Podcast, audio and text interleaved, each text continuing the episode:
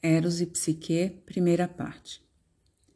Em uma certa cidade havia um rei e uma rainha que tinham três filhas dotadas de extraordinária beleza. Ainda que as mais velhas fossem realmente belas, não havia linguagem humana que pudesse descrever a formosura da filha caçula, Psique.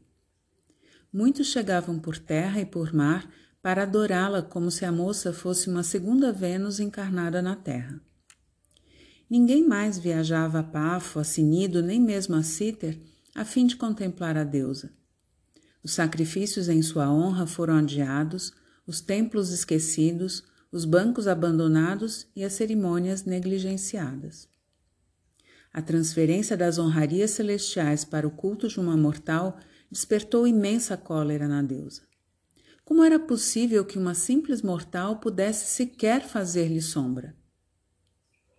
Assim, Vênus tratou de vingar-se de Psique e imediatamente chamou seu filho Eros, aquele moleque alado, incrivelmente audacioso e de maus hábitos, para uma importante tarefa.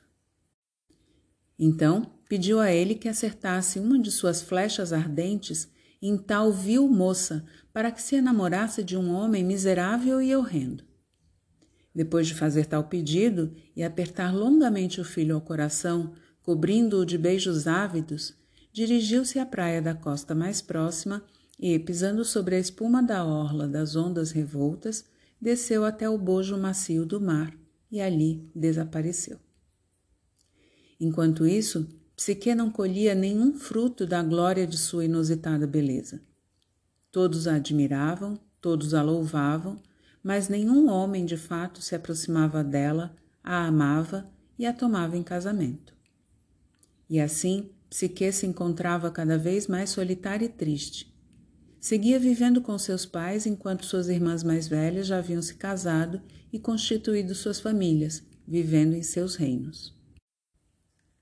Devido a essa situação, o rei, pai de Psique, desconfiado de um possível ódio ou rancor dos céus por causa da beleza da moça, procurou o antiquíssimo oráculo Apolo de Mileto, ao qual fez suas súplicas e ofereceu sacrifícios. O oráculo deu-lhe instruções. Disse que precisava vestir sua filha de luto e levá-la ao rochedo mais alto de uma alta montanha. Ali surgiria o esposo esperado.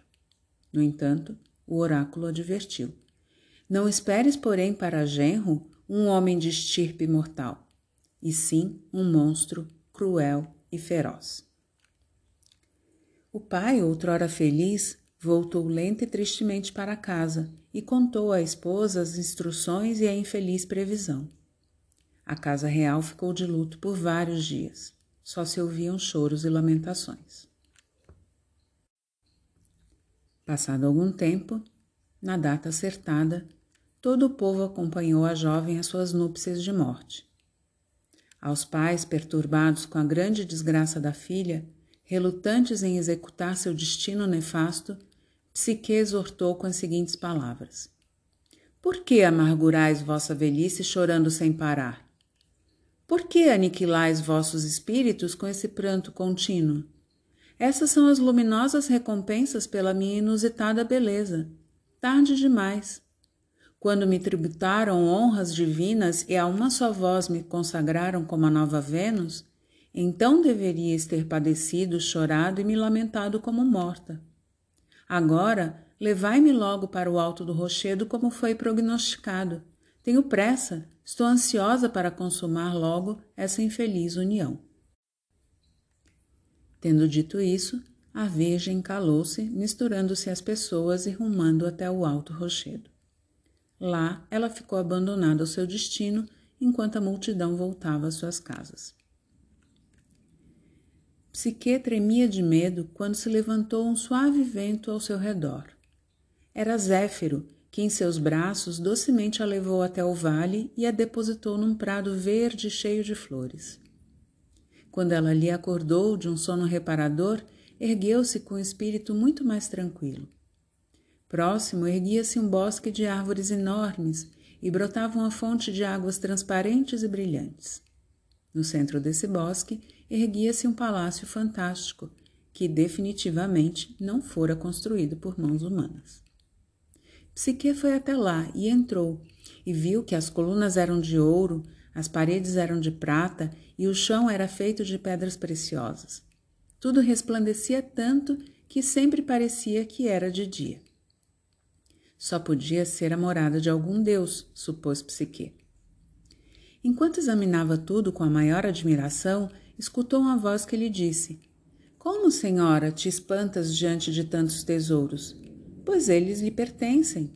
Assim, te recuperas do cansaço no leito armado em teus aposentos, ou, se preferires, te refrescas com um banho.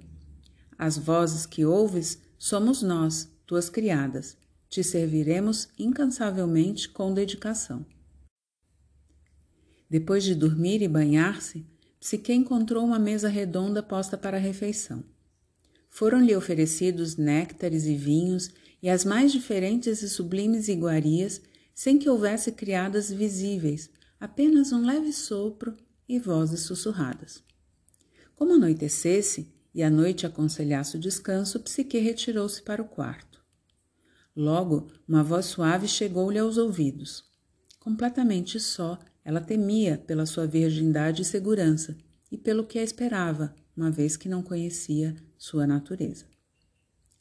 Assim foi que finalmente chegou o misterioso consorte, dono de toda aquela beleza. Ele subiu ao leito e, deitando-se ao seu lado, consumaram o matrimônio. Antes do amanhecer, ele partiu sem que Psique pudesse sequer ver seu rosto. E assim passou o tempo. Psique convivia com as vozes durante o dia e encontrava-se com o marido à noite, sem, no entanto, nunca conseguir vê-lo. E o que, no princípio, lhe causava temor, logo ela esperava com impaciência alegre. Enquanto isso, seus pais a davam como perdida, acreditando na morta, e suas irmãs foram visitá-los para ajudar que superassem sua dor. Nessa mesma noite, o marido de Psique lhe disse: Psique, um perigo te ameaça. Tuas irmãs foram visitar teus pais. Todos pensam que estás morta. Por causa disso, elas rumam para o rochedo onde te deixaram para darem um último adeus. Se escutares um lamento, por favor, não respondas, nem sequer olhes para lá. Não consintas que te visitem, senão me causarás a mais terrível dor, e para nós a maior das desgraças. Psique concordou e prometeu agir segundo a vontade do marido. Porém, assim que ele desapareceu, junto com a noite, a infeliz passou o dia inteiro a chorar e a se lamentar, repetindo a si mesma que agora estava de fato perdida e encerrada na mais bem-aventurada das prisões, mas privada do contato com o ambiente humano, não podendo nem sequer levar ajuda às irmãs enlutadas. Ela passou o dia seguinte em prantos, sem desejar comer, banhar-se ou fazer qualquer coisa. À noite, quando uma vez mais chegou seu marido, ele a encontrou chorando sem consolo. Sem poder vê-la sofrendo tanto, disse: Nem de dia, nem de noite, nem mesmo enlaçada em meus braços, tu te deixas convencer? Está bem, faz então como quiseres. Receba tuas irmãs. Até mesmo as presentei com ouro e joias o quanto quiser. Contudo, advirto com ênfase: nunca se deixe convencer por, pelo que elas dizem sobre a minha aparência. Não destrua toda a nossa felicidade em nome de uma curiosidade sacrílega, pois então nunca mais desfrutarás dos meus abraços. Psique agradeceu ao seu marido com a alma renovada e prometeu jamais trair-lhe a confiança, pois o amava até a morte. Cobrindo-o de beijos, murmurou doces palavras. A magia e o poder desses arrulhos apaixonados subjugaram consorte, que, mesmo contra sua vontade, prometeu atender-lhe os pedidos. Contudo, como se aproximasse a aurora, desapareceu das mãos da esposa. Quando logo depois as irmãs chegaram, a jovem escutou de longe seus lamentos e pediu ao vento que as trouxesse até ela. Assim, logo estavam as três reunidas. Psique apresentou-lhes o palácio e tudo que ali havia. As irmãs se banharam e comeram ricos manjares. Porém, em seus corações começou a brotar a inveja. Logo em seguida, uma das irmãs começou a perguntar a Psique pelo seu marido. A jovem, advertida, porém, não lhes dizia nada. Mas as irmãs seguiram insistindo, e para sair daquele apuro, Psique inventou que seu marido era um homem jovem, cuja aparência era estonteantemente bela, e a ausência se devia às constantes caçadas pelos bosques e montanhas. Para não se trair durante a conversa, fez com que logo Zéfiro as levasse de volta ao rochedo, cumuladas de ouro e de joias. Porém, agora a inveja definitivamente envenenava as irmãs, e seguia crescendo enquanto elas regressavam à casa e iam falando quase que ao mesmo tempo. Como é possível que, sendo a mais nova, seja muito mais rica que nós? E ainda que tenha um marido jovem e belo, e não como os nossos velhos energúmenos forasteiros a quem fomos dadas para sermos apenas suas servas.